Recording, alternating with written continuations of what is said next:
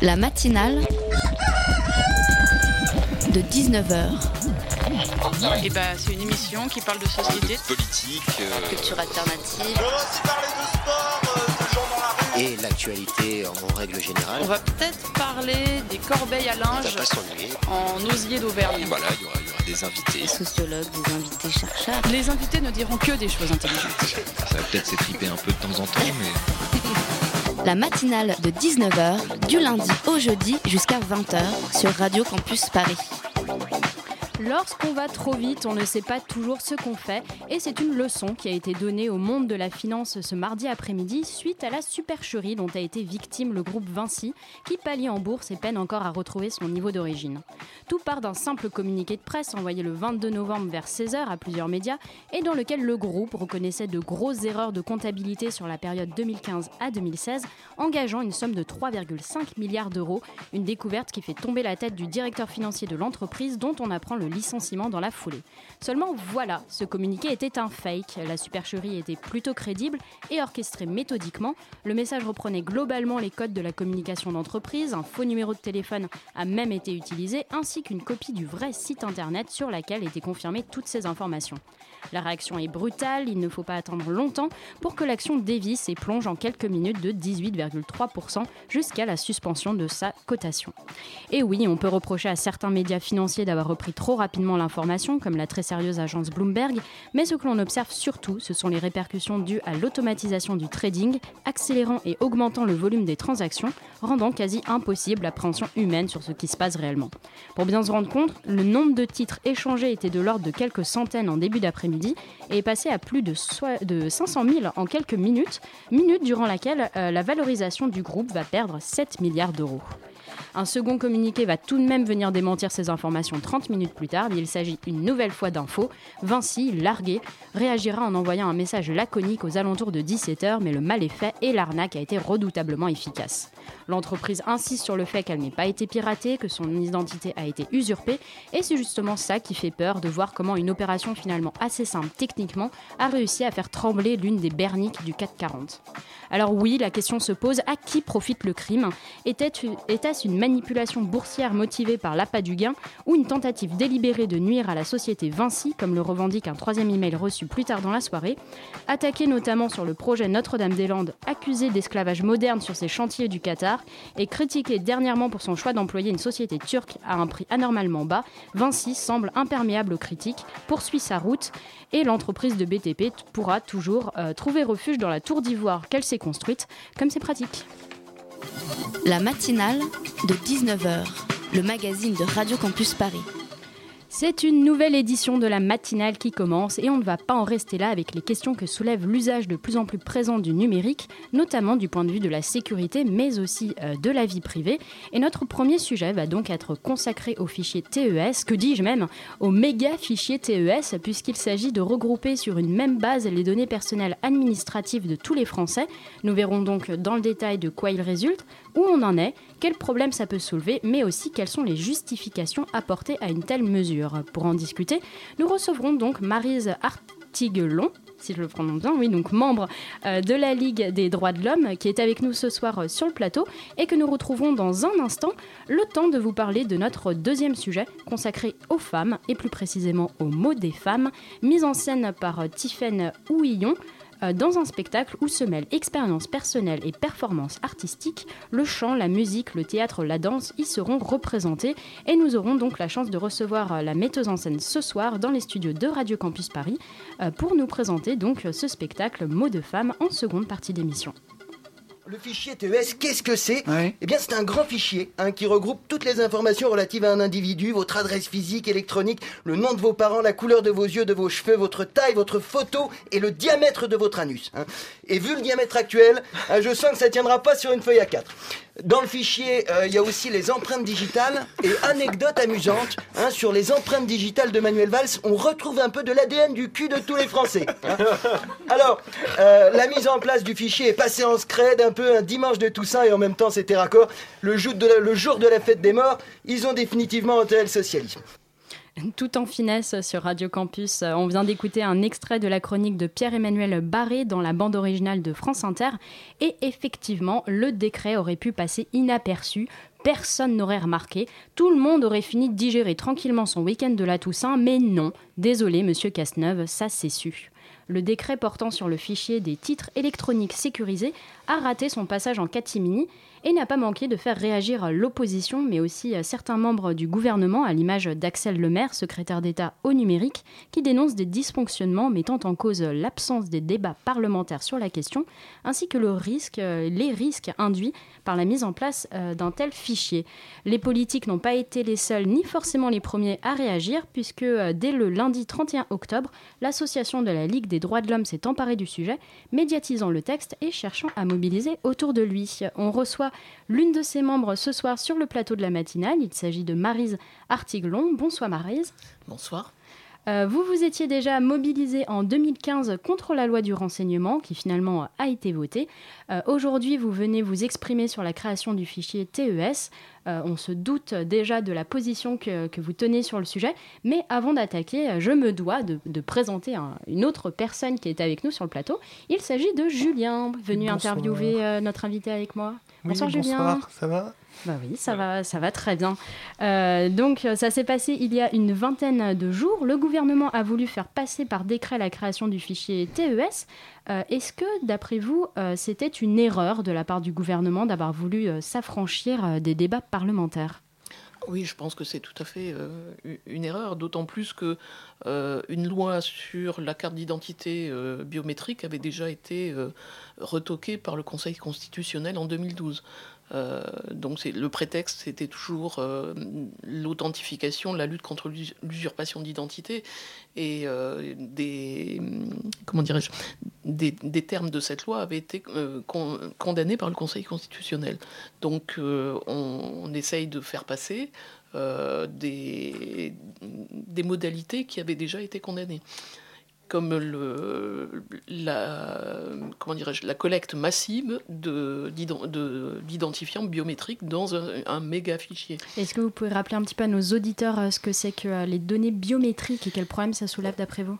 Alors, les données biométriques sont des données euh, comme les empreintes digitales, mais le, aussi le, donc ce qui est dans le fichier test, ce sont les empreintes digitales et la, la, photo numérisée les empreintes biométriques sont des, identifiants qui ne changent pas, qui sont euh, valables toute la vie et qui euh, vous identifient par votre corps, un petit peu comme un animal que vous allez reconnaître par, euh, pour son, tatouage. Enfin, c'est vraiment la biométrie, c'est quelque chose qui pour nous, est tout à fait antidémocratique et, et, qui ne respecte pas l'être humain. Ce sont des données sensibles, donc qui doivent, euh, faire, euh, qui doivent être euh, stockées de façon tout à fait particulière, avec une sécurité, et surtout le consentement de, de la personne qui donne ces, ces identifiants biométriques. Par exemple, pour faire une carte d'identité, on est déjà obligé de, de donner ces, empreintes digitales. Quelle, quelle différence ça fait en fait avec ce fichier? Alors, vous êtes tout à fait obligé de donner vos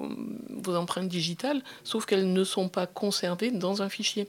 Elles sont euh, simplement sur votre carte d'identité.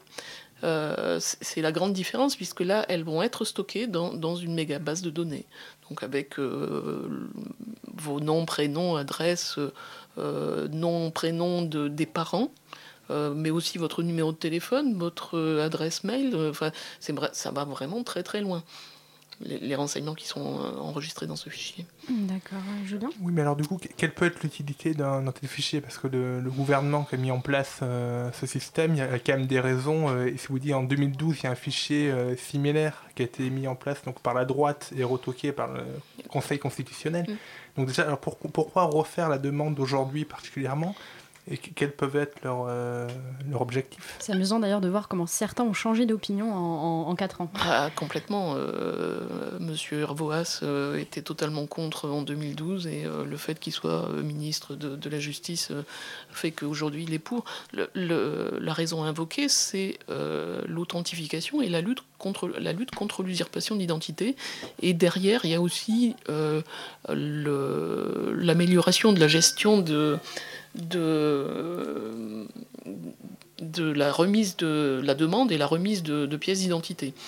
donc ça c'est pour diminuer le nombre de personnes dans les, le nombre de salariés dans les préfectures. Hein. Donc c'est déjà des questions de, de, rentabilité.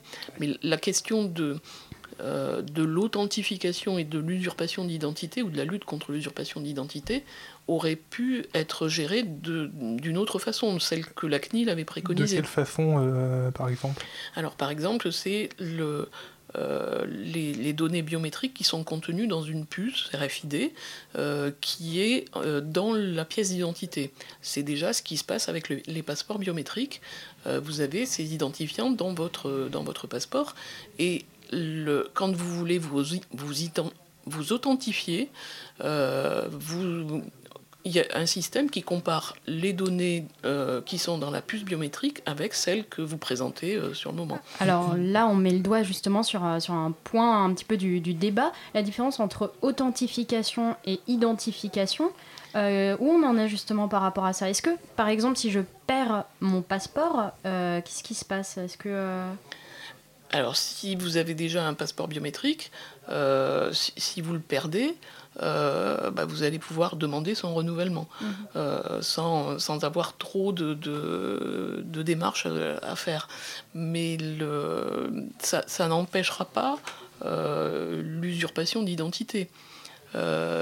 Quelqu'un peut tout à fait. Alors, le, problème, c'est que dans le passeport biométrique, si vous voulez changer la photo qui est apparente, il faudra aussi changer celle qui est dans la, dans la puce RFID.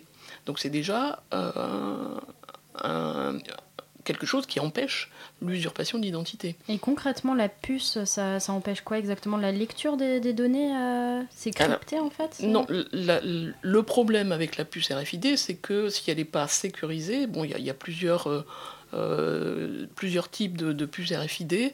Euh, normalement, celles qui sont dans les passeports biométriques sont assez solides et peuvent pas être lues par n'importe quel lecteur de, puces. Euh, mais la différence avec le fichier TESS, c'est que les, les données seront enregistrées dans le fichier et dans votre pièce d'identité. Ce qu'on demande, c'est qu'elles ne soient enregistrées que dans la pièce d'identité et que votre authentification se fasse en montrant vos, empreintes euh, et qui seront comparées avec un lecteur qui va comparer celles qui sont dans votre, dans votre passeport. D'accord. Je ne sais pas si je suis euh, assez clair.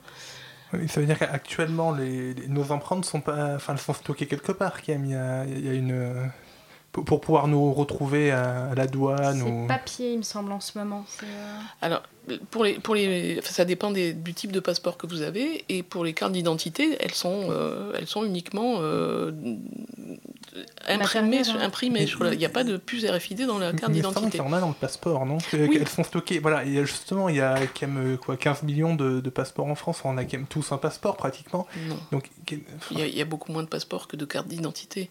Oui, mais ça, pose problème. Alors aussi, le, il y aura un problème au niveau du passeport, donc actuellement, parce que c'est européen.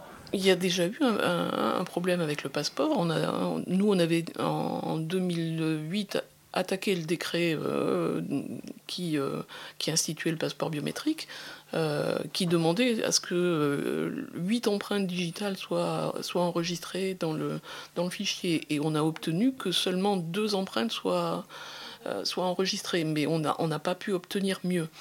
Mais le fait que euh, on puisse comparer simplement ce qu'il y a dans la puce avec ce que vous présentez sur, au moment où vous vous présentez pour une mhm. identification, euh, c'est quand même une sécurité. En fait, c'est une question voilà, de, euh, de, de, distinction, de lieu, de, de place. on va y revenir tout de suite, juste après une petite pause musicale.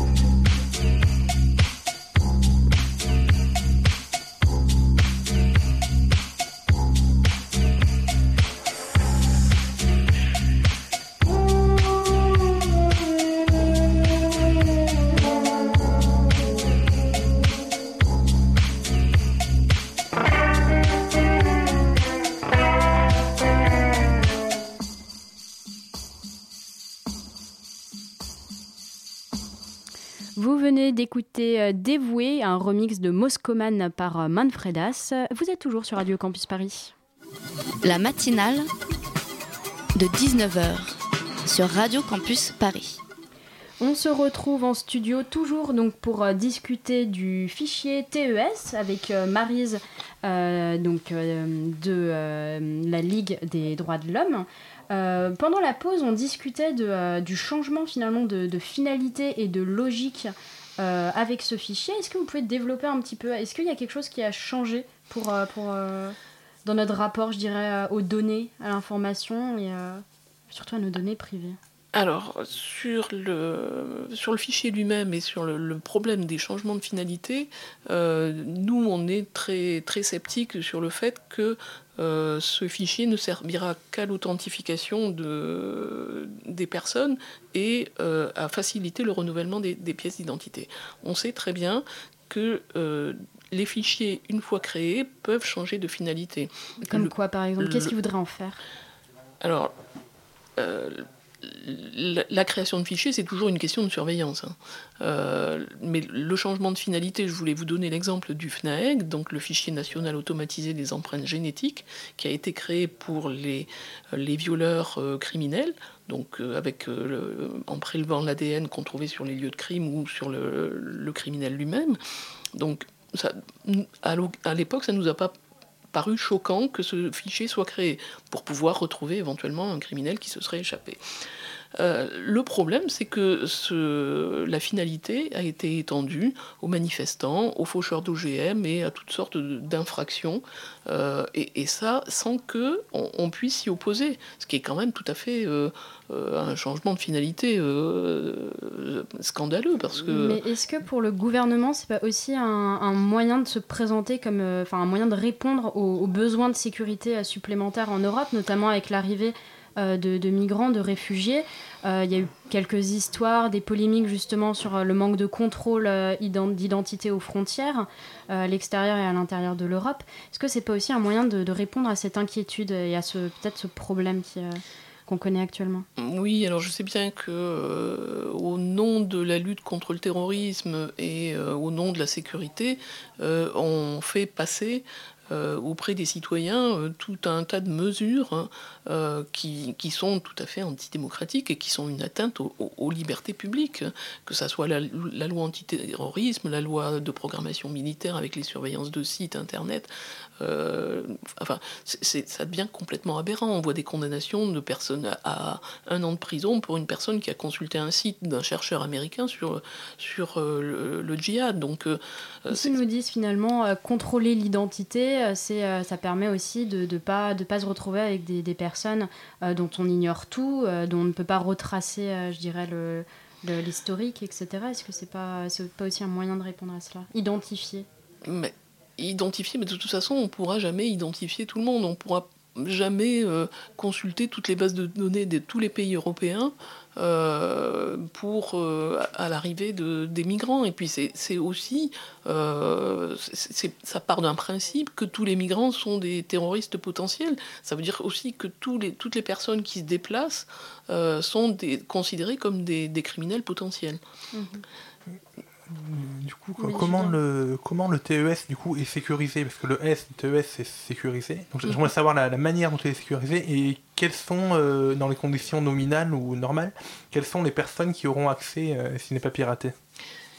Alors, oui, s'il n'est pas piraté, c'est parce que c'est vrai qu'un tel fichier, c'est Après, ça- éventuellement. oui, ça, ça, ça, ça attise le, les gourmandises, hein, ce genre de fichier. Mais alors, comment il est sécurisé? Ça, je, vous m'en demandez beaucoup, mais le décret ne dit rien sur la sécurisation du fichier. Il faut juste faire confiance à Monsieur Cazeneuve. Euh, Est-ce qu'on peut lui faire confiance ou pas? moi non, euh, ça fait très longtemps que je lui fais pas confiance, mais euh, de toute façon, euh, ce qu'il a répondu euh, à- en commission des lois, c'était que pour euh, assurer la sécurité de ce fichier, puisque lui est, est- est très intègre, et euh, il fallait simplement qu'il ne soit pas remplacé. Donc euh, euh, c'est d'une prétention et d'une euh, d'une stupidité euh, innommable. Le problème, c'est que euh, ce fichier, il sera accessible aux, aux personnes dans les, dans les mairies. Celles qui seront habilitées à, délivrer des, pièces d'identité. Donc, euh, il peut y avoir des fuites à ce niveau-là, sans qu'il y ait de piratage. Déjà, bien, bien sûr, on sait très bien comment ça se passe quand il y a quelqu'un qui est absent et qui n'est pas habilité, mais qui a une urgence. il va chercher le mot de passe sous le clavier de son collègue et puis il rentre dans le fichier. Hein. c'est vraiment euh, bon, C'est une travail à la mairie, du coup, où est le problème? Vu, qu'il y a accès lui aussi, il n'est pas forcément. Euh, oui, mais il peut y avoir accès, euh, un accès malveillant.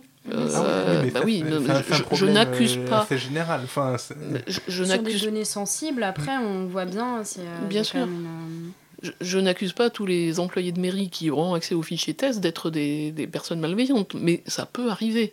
Euh, on a vu d'autres cas de fichiers euh, qui étaient soi-disant sécurisés, comme le stick, euh, auxquels des personnes qui n'étaient pas habilitées ont, eu accès. Et par ailleurs, il y a quand même un gros problème, c'est que ce fichier est, en expérimentation dans les Yvelines. Et il y a une journaliste de l'autre journal qui a fait une enquête qui s'est fait passer pour une vieille dame voulant faire renouveler sa carte d'identité, mais ne voulant pas donner que ses empreintes soient enregistrées dans le fichier. Et euh, les personnes euh, en mairie euh, tout à fait de bonne volonté, lui ont dit mais c'est pas prévu. Il n'y a pas de case à cocher pour dire que vous ne voulez pas euh, que vos empreintes soient enregistrées. Donc ça, ça pose quand même un problème.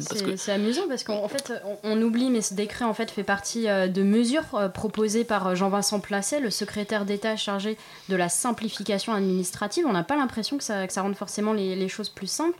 Pourtant, l'idée de, de, centraliser toutes ces données, c'est un peu, c'est à peu près cette, cette logique. Vous ne pensez pas aussi que ça permettrait peut-être d'être plus rapide, euh, plus efficace et d'être moins, je dispersé euh, dans l'administration, etc. Non, non, je, n'y crois pas et je suis euh, absolument persuadé que plus le fichier est, massif et, plus il y a de risques, plus ça comporte de risques. alors, il, aurait pu ce fichier être au moins simplement par préfecture, par département plutôt qu'une base euh, nationale. Euh, mais, euh, mais je ne pense pas que ça va vraiment sécuriser le, renouvellement des pièces d'identité. Est-ce que, ce type de, fichier comme le TES existe ailleurs qu'en France? Est-ce qu'il y a des exemples et dans quel contexte et circonstances s'il existe? Alors, je, c'est une colle, mais je ne pense pas qu'il existe. Il y a eu des tentatives en, au Royaume-Uni, il y a eu des tentatives euh, aux États-Unis euh, où c'est, je crois, un sénateur qui voulait enregistrer l'ADN à la naissance de tous les, euh, tous les enfants, mais ça ne s'est pas fait. mais je crois pas qu'il existe de tels fichiers, quelque part, du moins en Europe en tout cas. On a quand même l'impression que ça suit la logique de datafication du, du, monde, c'est-à-dire vraiment avoir des données absolument sur, sur tout euh, et sur tout le monde, mais euh, certains ne, ne, sont pas forcément euh, pour. Et c'est le Conseil national du numérique qui a organisé une grande consultation sur le net à propos du, du fichier TES. cette consultation a pris fin dimanche dernier. Les conclusions sont attendues pour le début du mois de décembre. à votre avis, ça a quel poids ce, type de, consultation et quel poids va, pourrait avoir la synthèse? Alors, malheureusement, euh, je pense que le poids du Conseil national du numérique n'est pas très important. Euh, on, a bien, on a vu très, très régulièrement le gouvernement euh, passer outre ses avis quand il lui avait demandé déjà. Là, il lui a même pas demandé. en commission des lois, M. Cazeneuve, donc interpellé, a dit qu'il allait consulter l'ANSI, donc euh, l'Agence nationale de sécurité des services informatiques, et la DINSIC, donc euh, un autre service.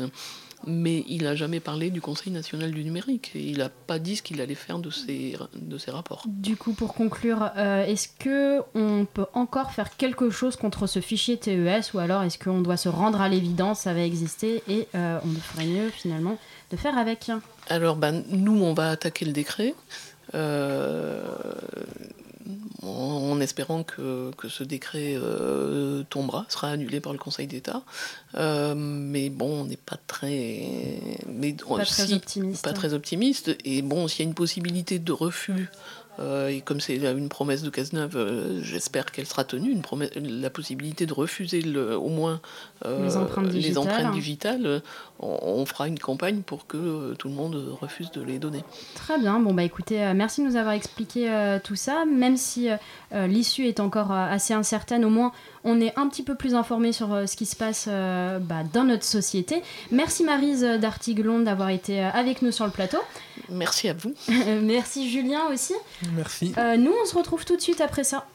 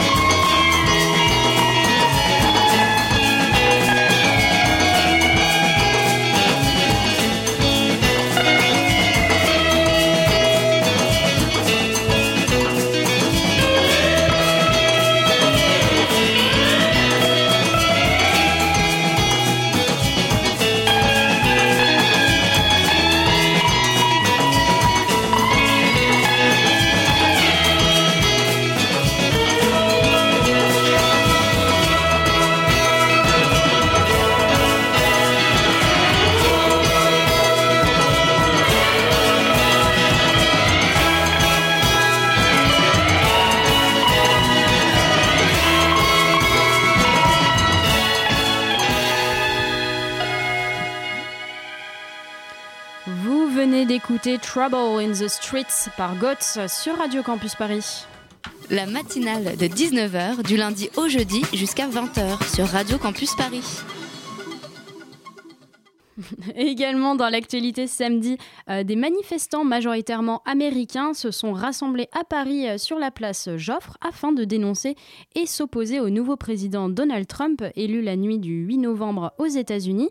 Ils ont marché jusqu'à la place du Trocadéro en scandant des slogans empruntés à toutes les manifestations et en brandissant des pancartes euh, hétérogène euh, de arrêter euh, la pipeline dans le Dakota à respecter le premier amendement en passant par construiser un mur, un mur autour de Trump, c'est moi qui payerai. Euh, pour leur prêter main forte, des Français s'étaient joints au cortège, mais aussi des Anglais, des Italiens, des Espagnols, des Russes, des Ukrainiens, un mouvement international et varié dans toutes les opinions, sauf celle-ci, Trump n'était pas le bon choix. Notre journaliste Virgile Blanc s'est rendu sur place ce week-end. Tout de suite, on écoute son reportage.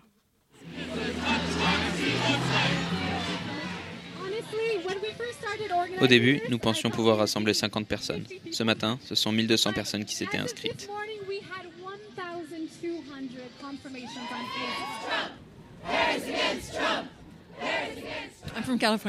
Je viens de Californie et je pense que Donald Trump doit savoir que le monde entier le surveille de près. Il ne veut pas respecter les accords de la COP21, les accords avec le Maroc. Il veut placer à la tête de l'Agence pour la protection de l'environnement quelqu'un qui veut détruire cette agence. Je suis ici non pas pour euh, rejeter le processus démocratique qui a élu Donald Trump, mais pour rejeter ses valeurs de sexisme, de racisme et de déni du réchauffement climatique. Et je pense que c'est particulièrement important de rejeter ces valeurs en France, alors que les élections de 2017 sont si proches. L'idée qu'il puisse nommer un juge à la Cour suprême qui pourrait abroger la loi pour l'avortement est terrifiante.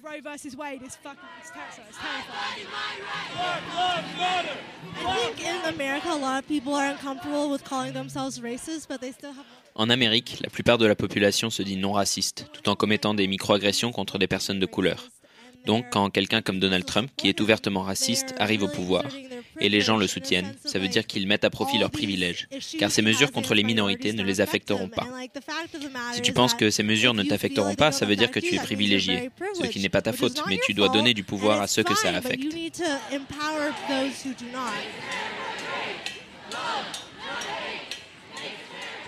Pourquoi Pour solidarité vis-à-vis des Américains et des Américaines qui ont à, subir ce, milliardaire euh, fascisant, voire fasciste, raciste, populiste, anti-ouvrier, euh, anti-noir, euh, qui veut faire baisser les salaires des gens, et qui, a promis monts et merveilles à une classe ouvrière blanche, appauvrie, qui a le malheur de tomber dans, de croire à ses paroles c'est plus de crainte par rapport à LGBT. Il faut rappeler que depuis son élection, il y a 8 personnes transgenres qui se sont suicidées. Donc euh, voilà, et euh, c'est moins d'accès si, en plus, si comme il le souhaite, démolir l'Obamacare. C'est 24% des personnes touchées par le séropo VIH-Sida qui vont être ne, plus, ne plus avoir accès aux soins. Qu'est-ce que vous diriez à un, de ces ouvriers blancs américains qui auraient voté pour Trump justement? J'avoue que je ne sais pas trop quoi leur dire en fait. Aucun de mes bons amis n'a voté pour lui. Donc je me demande vraiment comment on va faire. Je ne pense pas que ce soit la bonne direction à prendre. Je comprends qu'il faut changer les choses, mais je ne pense pas que c'est la bonne personne pour apporter le changement dans la bonne direction. La première donnée à regarder, c'est qu'il y a eu quasiment 47% d'abstention. Donc les gens qui se sont euh, sentis oubliés, ils, sont, ils constituent aujourd'hui la majorité euh, de la population américaine. Donc après, les gens qui ont voté pour, Donald Trump, euh, l'important aujourd'hui, je pense que c'est de leur dire que construire un mur avec le Mexique, c'est pas ça qui va rapporter les emplois. qui se battent ensemble contre toutes les politiques qui font, qui sont dans une situation sociale qui effectivement est désespérée. Trump, don't mess with us, we are watching you. Don't mess with us, Trump. Merci Virgile pour ton reportage et on poursuit cette émission en quittant le monde dématérialisé du numérique et en nous penchant sur une autre forme de culture plus traditionnelle, celle des arts, du spectacle, de la danse, de la musique et du théâtre. Tout cela avec une certaine féminité euh, puisque notre invité euh, met en scène un spectacle où euh, les femmes représentent, et les femmes et les hommes d'ailleurs, représentent à leur manière leurs histoires et leurs difficultés. C'est l'occasion de rappeler que demain a lieu la journée consacrée aux luttes contre les violences faites aux femmes, dont 223 000 sont encore victimes chaque année. sur le plateau, on reçoit plus de monde que prévu.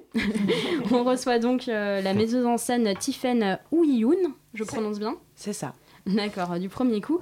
Et, euh, et, donc, un certain nombre de, de, jeunes gens qui, euh, qui, qui, font partie euh, de la troupe du, du spectacle, si, si, je ne m'abuse. Oui, oui. c'est ça, exactement. D'accord.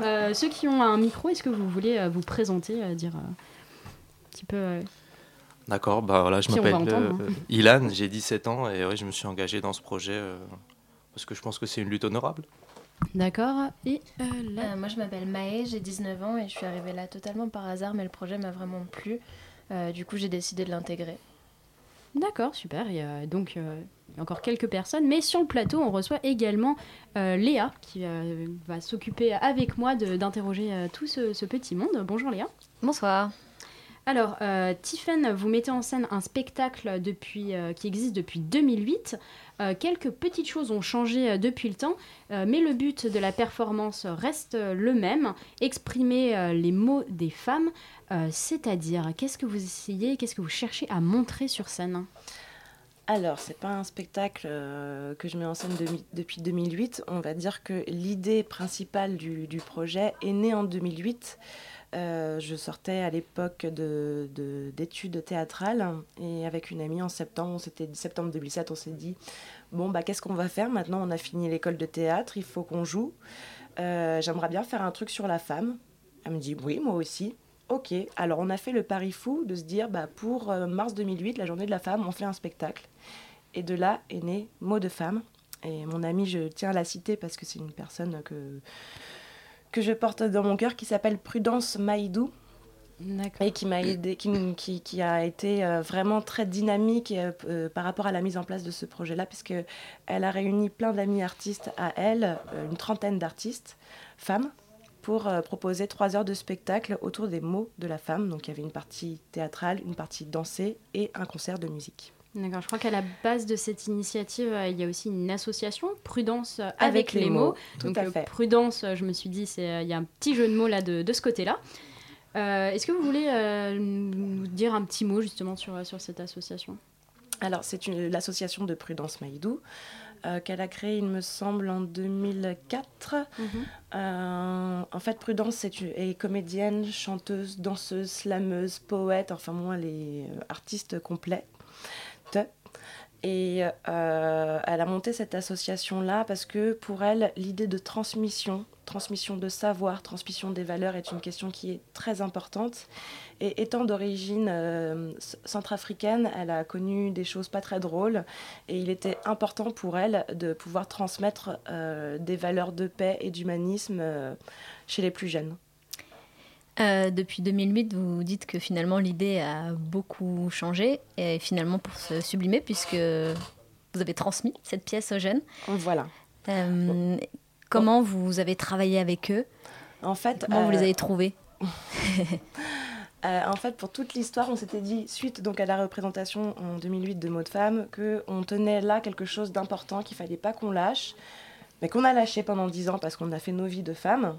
Et on revient dix ans après avec encore plus de mots de femme, du coup. et, euh, moi, entre-temps, bah, j'ai donné la vie à un petit garçon, donc je suis partie du théâtre pour me diriger dans l'éducation populaire, l'animation socioculturelle. Cette idée, cette valeur de transmission est une valeur qui est importante aussi pour moi. Et je trouvais, euh, j'ai trouvé à la MJC de nos gens une belle occasion de pouvoir remettre euh, en dynamique le projet Mot de Femme en partenariat avec mon amie Prudence Maïdou à la base. Et donc, nous avons euh, des jeunes hommes et des jeunes femmes. Voilà. Euh, qui sont donc une mixité, finalement, qui parle de féminisme. Aussi, il me semble, parce qu'au départ, du, au début du projet, c'était essentiellement des femmes qui, qui, qui performaient. Alors, il y avait par rapport à 2008, oui. Après, l'idée euh, avec les jeunes, c'était d'en mobiliser un maximum et c'était très important d'avoir des garçons dans le projet. Mhm. Parce qu'il n'y a pas que les femmes qui ont lutté pour euh, obtenir leurs droits. Euh, il y a les hommes les hommes et les femmes, nous sommes comme un vélo. S'il y a une pédale qui marche pas, on perd l'équilibre et on tombe. Et c'est important, leur présence est hyper importante. Peut-être qu'Ilan, tu peux nous en dire euh, deux mots sur ton engagement? Oui, c'est vrai qu'au départ, j'étais pas forcément enclin à faire euh, un spectacle féministe. Euh, je pense que c'était quelque chose qui m'a demandé du temps, de la réflexion. Mais je me suis engagé parce que c'est quand même quelque chose qui nous concerne. Il reste encore de nombreuses inégalités entre les hommes et les femmes. Euh, rien que l'arrêt de travailler à 16h34 euh, par les femmes qui avait été mise en place euh, il y a quelques, quelques semaines, moi j'ai trouvé ça super. Quoi. C'est, vrai qu'il y a encore beaucoup trop de, d'inégalités qu'il faut régler. Et je pense qu'en faisant ce projet, je peux apporter quelque chose. Et comment tu as entendu parler de ce projet justement? Alors, c'est Tiffen qui m'en a fait part. au départ, je faisais du théâtre comme ça, parce que j'adore ça, c'est ma passion. Et elle m'a parlé de ce projet, elle m'a dit que ça me permettrait d'évoluer, de grandir. Ça m'a permis d'évoluer, de grandir, de prendre conscience euh, de toute cette lutte qui est, de, vraiment de, depuis vraiment 3, 3 400 ans, qui est vraiment très importante. Et je suis très heureux en tout cas d'avoir pu suivre ce projet parce que voilà, c'est vraiment un beau projet. Et du coup, Maë, est-ce que tu veux nous présenter un petit peu euh, les personnages euh, dont vous parlez dans votre pièce? Oui, donc les personnages, euh, il y en a de toute époque. De maintenant, y a, on a Olympe de Gouges. Euh, Peut-être euh, parle-nous-en en deux, trois mots, parce que c'est des personnalités que, qu'on ne connaît pas forcément. Olympe de Gouges, tu, tu sèches? Olympe de Gouges. C'est celle qui a écrit la Déclaration des droits de la femme et de la citoyenne. après, il y en a beaucoup. On a Marilyn Monroe. Qui était aussi une euh, féministe convaincue, du coup euh, bah, Qui était considérée comme euh, objet sexuel, en fait. Et qui n'était pas assez appréciée pour ce qu'elle a à l'intérieur, mais qui était vraiment définie comme une poupée, quoi. Est-ce que tu en as d'autres, du coup On a Noxolo Nogwaza. c'est une Sud-Africaine qui est décédée en 2011, qui a été violée et tuée parce qu'elle était lesbienne.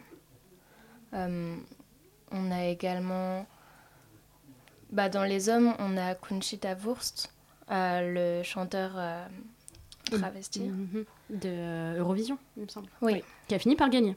Oui. quoi Ça finit pas toujours mal. on a Caitlyn Jenner aussi, interprétée par Ilan, qui s'est transformée en femme récemment.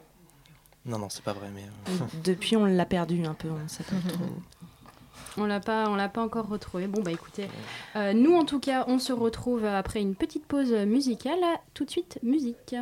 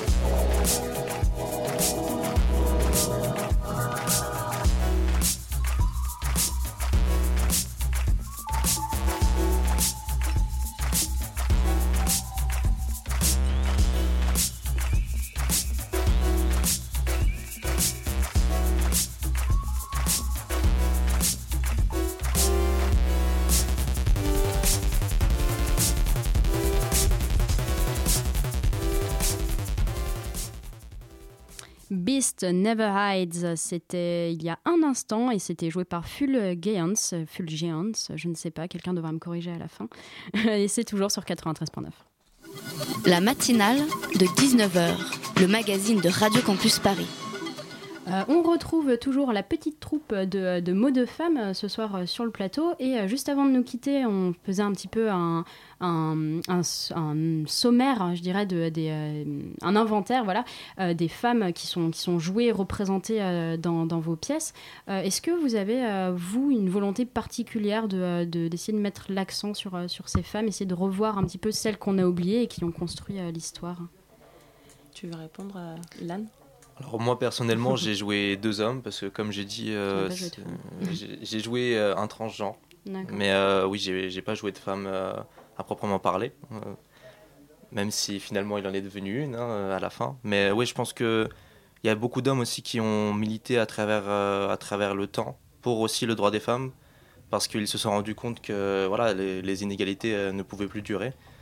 Donc j'ai incarné Denis Mukwege euh, un médecin congolais qui, a, après ses études de, gynécologie en France, a décidé de, venir, de revenir dans son pays, au Congo, pour opérer les femmes victimes d'excision.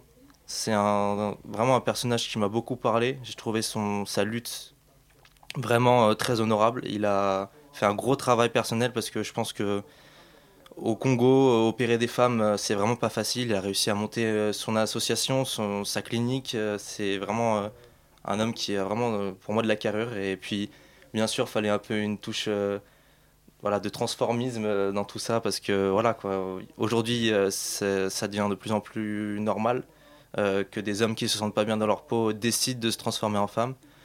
Et puis moi j'ai pensé à une personne qui était connue, Caitlyn Jenner, tout de suite ça m'est venu à l'idée de ce changement de crise qui était quand même un homme vachement apprécié, viril aux États-Unis, avec sa famille, les Kardashians, quatre enfants, c'était voilà, une figure vachement importante euh, pour euh, la virilité euh, américaine. Ça représentait, un, champion de décathlon. Un champion de décathlon aussi, qui n'est quand même pas un sport facile.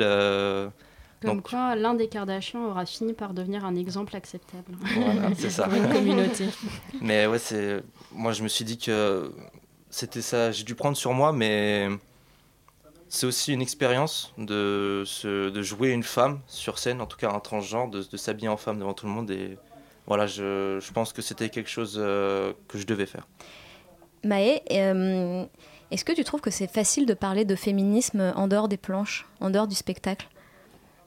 Euh, je trouve ça un petit peu plus compliqué. C'est plus facile de s'exprimer sur scène avec des mots qu'on a écrits nous-mêmes à l'avance, avec, enfin, d'incarner le rôle de femmes qui ont déjà existé, qui ont vraiment existé, euh, qui ont vraiment vécu quelque chose de difficile ou qui ont vraiment euh, milité pour obtenir l'égalité.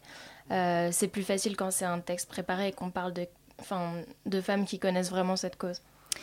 Ce qu'on se disait un petit peu tout à l'heure hors micro, c'est que finalement des femmes qui ont marqué l'histoire, on nous l'enseigne assez peu à l'école. Est-ce que je me trompe? de il y a peu de, peu de plaques, peu de places. C'est vrai que Est-ce que c'est un constat que tu as fait après, euh, t'être rendu compte que voilà, il y avait Olympe de Gouges aussi, euh, qui avait été une actrice. Rien qu'au bac français, il n'y avait pas énormément d'auteurs euh, féminines à, étudier.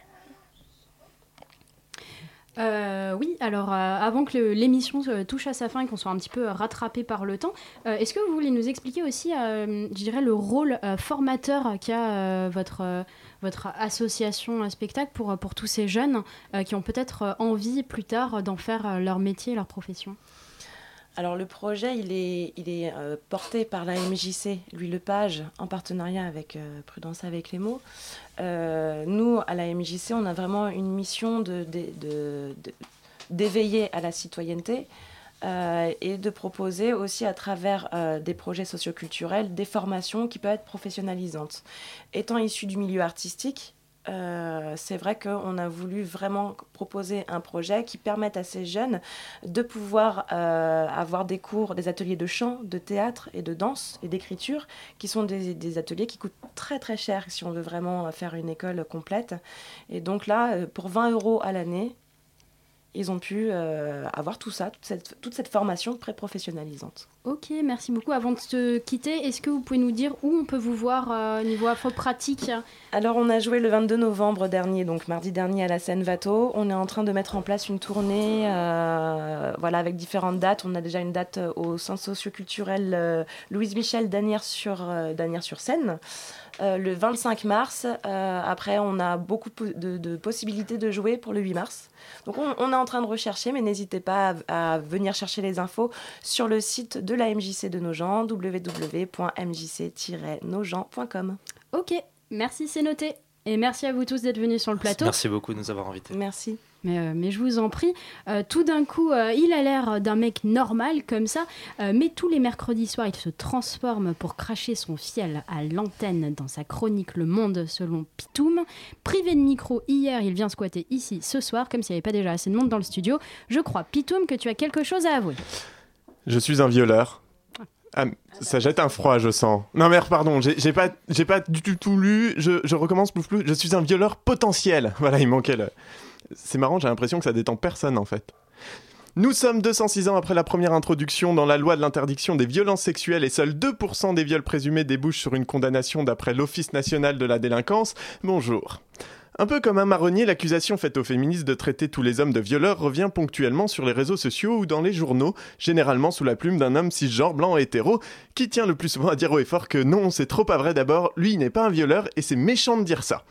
Et moi, c'est pareil, je suis comme toi, auditeur. La première fois que j'ai lu cette affirmation, tous les hommes sont des violeurs, ça a été horrible. Quelque chose est mort en moi, j'ai dû surmonter un, vrai deuil. D'abord le choc, le déni. Qu'est-ce que c'est que cette connerie? C'est n'importe quoi. Et puis la colère. Mais c'est dégueulasse Si c'est comme ça, je rends ma carte de club des féministes. Car oui, il y a un club hein, qui tente secrètement de diriger le monde et de faire de vos enfants des homos, comme chacun sait. Bande de salopes hystériques inconscientes le marchandage. Oui, non, c'est vrai que plus de 95% des viols sont commis par des hommes, mais moi, tu vois, c'est pas pareil, c'est pas tous les hommes de toute façon. Là, du coup, j'ai commencé à me dire que peut-être cette affirmation, certes brutale pour quiconque a passé sa vie dans une position dominante sans jamais s'en rendre compte, peut-être que cette affirmation mettait le doigt sur quelque chose. S'ensuit donc la phase de dépression, et si finalement elles avaient raison? Si finalement, au lieu de me braquer parce que j'ai l'impression de me faire insulter quand on dit les hommes violent, alors que je reproche aux nanas de pas avoir d'humour quand elles rigolent pas aux vannes, les femmes savent pas conduire, si finalement j'essayais de comprendre ce que ça voulait dire vraiment? Tous les hommes sont des violeurs, c'est surtout la façon dont le discours féministe est synthétisé par ses opposants. Le propos initial, lui, se formulerait plutôt de la sorte tous les hommes sont des violeurs potentiels, ou plutôt chaque homme peut être un violeur. Car si les films, les livres ou simplement la doxa véhiculent l'image du violeur inconnu dans une ruelle sombre ou au parking, la réalité est tout autre. S'il est sans doute plus confortable de croire que le viol est un symptôme de maladie mentale, un comportement déviant dont l'auteur est un détraqué, sur les 84 000 femmes victimes de viol ou tentatives de viol chaque année, 90% des victimes connaissent leur agresseur, un collègue, un ami, un parent, et dans 37% des cas, leur conjoint. Des hommes avec qui elles ont ri, débattu, couché, parlé, mangé, crié, dansé, vécu, quoi, tout simplement. Dire que tous les hommes sont des violeurs, ça veut dire qu'il est impossible de savoir si un homme peut être un violeur. D'ailleurs, c'est la ligne de défense de tous les accusés. Hein. Non, je suis pas comme ça, je suis pas celui qui viole. Les plus honnêtes diront que c'est un accident, un détail de leur histoire. Parce qu'il faut apprendre que, parce qu'il faut encore apprendre que non, ben ça veut pas dire persuade-moi, qu'il n'existe pas de signaux ambigus, que le principe de précaution s'implique aussi à ta bite, que le consentement, c'est s'assurer que l'autre dise oui, pas juste qu'il ne dise pas non. D'ailleurs, c'est même pas un secret, hein, c'est dit dans le mot on jouit. Page non, page d'or, page je suis trop bourré pour dire, non, c'est jouit, c'est quand même pas compliqué. Et finalement, après, ben, la dépression. Euh, après la dépression, l'acceptation. Peut-être que dans un monde idéal, non, tous les hommes ne seraient pas des violeurs potentiels. Mais dans ce monde où on apprend aux filles de tout âge à faire attention à ce qu'elles disent, à ce qu'elles portent, à leurs gestes, à ne pas sortir seules, à ne pas sortir tard, dans ce monde où on apprend aux filles de tout âge qu'elles sont des victimes potentielles, peut-être qu'il est temps qu'on apprenne aux garçons à faire attention à ce qu'ils font, à ce qu'ils projettent, à ce qu'ils imaginent, à faire attention à l'autre aussi, à ce qu'il dit, à son état ou plus simplement à son consentement.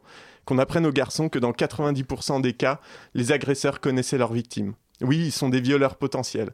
Ça ne fait pas d'eux des garçons moins gentils, moins respectables, moins aimables, juste des personnes plus attentives et plus conscientes de leur place dans ce monde.